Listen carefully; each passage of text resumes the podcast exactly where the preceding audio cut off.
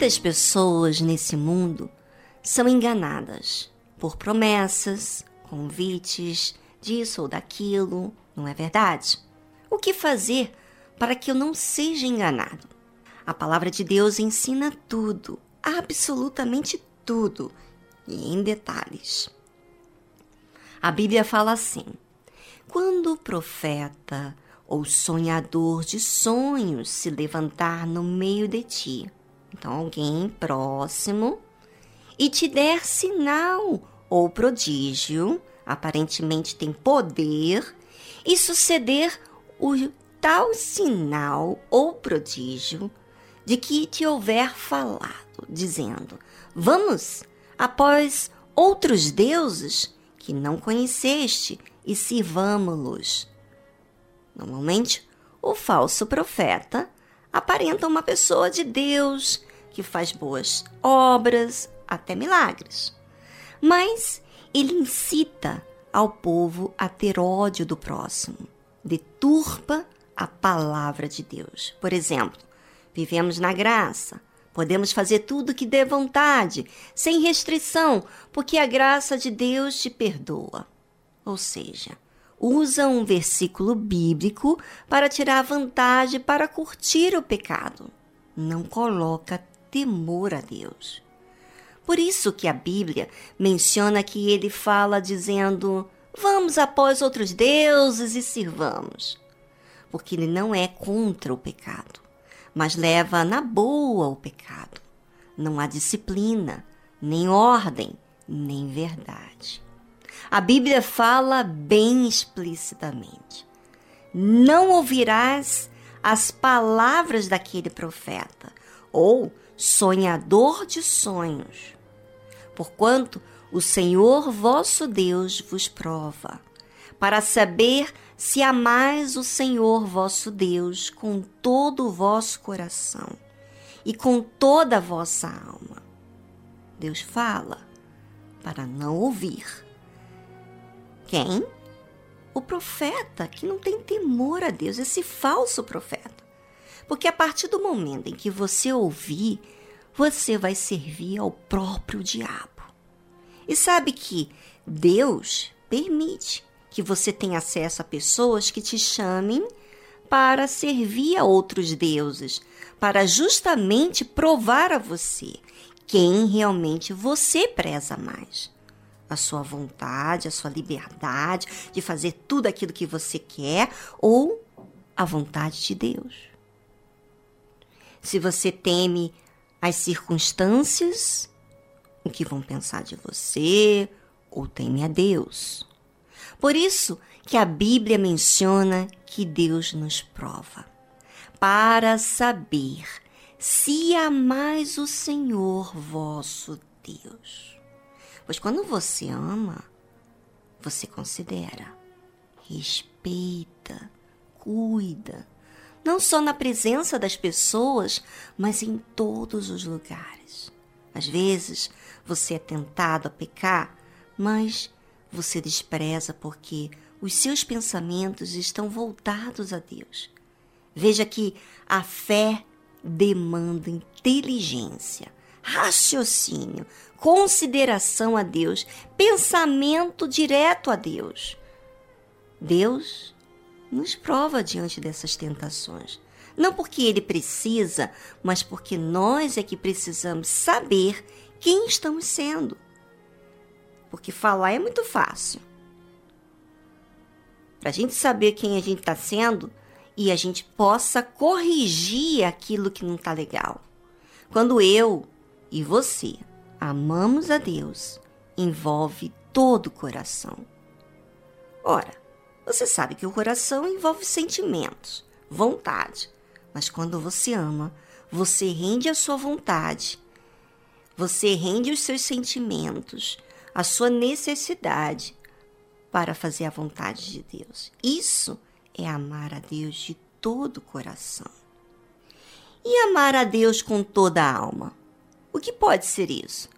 Todos os seus desejos, planos estarem submetidos a agradar a Deus.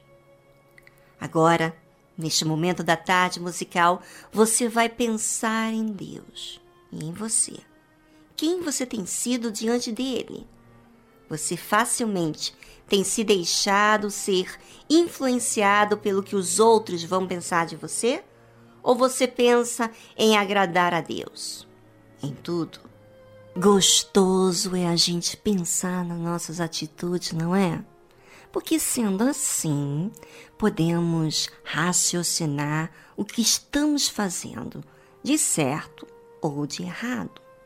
Enquanto você ouve, talvez você lembre de coisas que passou no seu passado por causa da sua vontade ou da vontade alheia. Você cometeu um erro grave diante de Deus. Mas e agora? Com o pecado que já cometi, com o passado que escrevi da minha vida, o que fazer? A palavra de Deus é para nos lavar das ideias erradas. Por isso que você deve atentar a ela, pois sempre a palavra de Deus nos dá temor, cuidado, nos faz cair na real, nos mostra a verdade do que estamos sendo ou do que fizemos ou fazemos. Não para nos acusar, mas para que tenhamos cuidado com a nossa vida, com as nossas decisões e também possamos nos arrepender, ou seja, tomar decisões para a mudança da nossa vida, das nossas escolhas.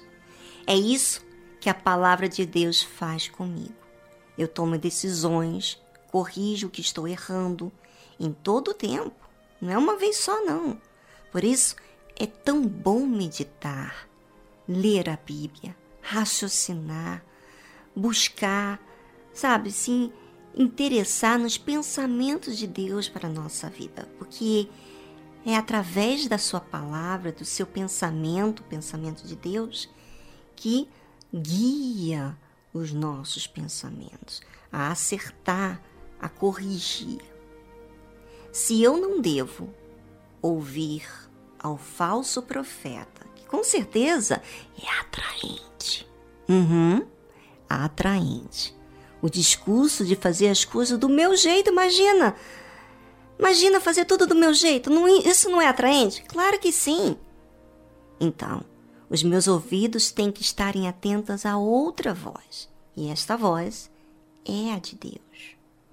E a Bíblia fala: Após o Senhor, vosso Deus, andareis e a ele temereis, e os seus mandamentos guardareis, e a sua voz ouvireis, e a ele servireis, e a ele vos achegareis.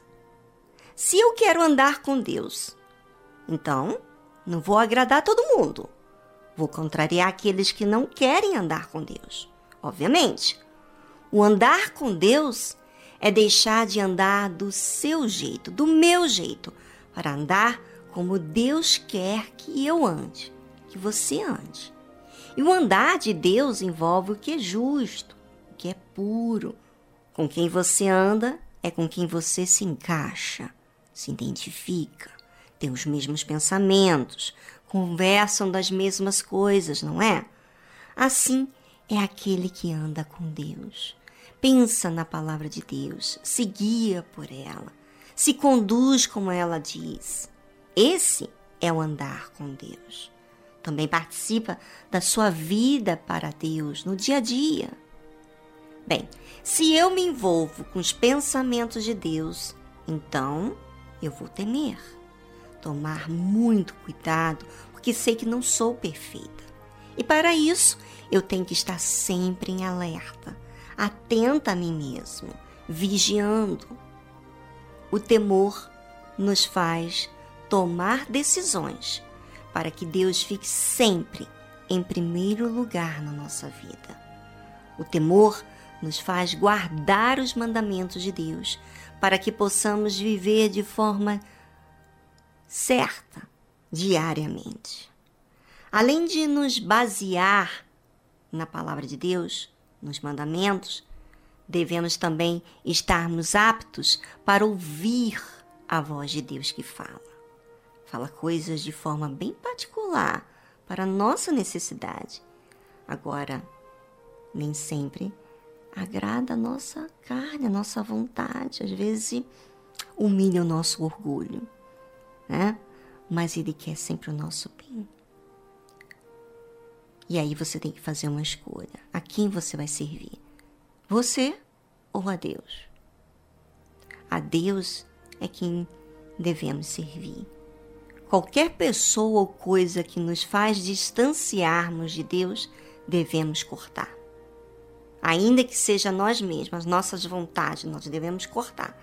Servir a Deus não é servir aos meus caprichos primeiro. Servir a Deus é estar à disposição dele. E não pode parar por aí, não. Não é só servir a Deus. Deve, eu devo me achegar a ele. Porque muita gente faz muita coisa para Deus. Estão assim evangelizando, né, divulgando o que Jesus fez na sua vida, mas nem sempre a pessoa se achega a Deus para falar dela mesma para ele. É, e quando você não fala de você para ele, você se distancia. Sabe quando é aquela pessoa que tem uma amizade com você, que fala as coisas de forma superficial? Faz muita coisa por você, ajuda você muita coisa, mas é superficial. Pois é, não é próximo a você. Quando a gente se faz próximo, a gente fala de quem nós somos, nós falamos das nossas fraquezas, não é verdade? Daquilo que queremos fazer, daquilo que queremos, nossos projetos. A mesma coisa nós fazemos com Deus. E somos sinceros com eles. Bem, hoje eu já falei muito aqui, mas espero que você tenha acompanhado o raciocínio e reflexionado sobre a sua vida, porque a sua vida depende da sua mente. Se a sua mente não colocar disciplina, ordem, direção do que é certo e o que é errado, você vai fazer tudo errado. Então, corrija e esteja atento.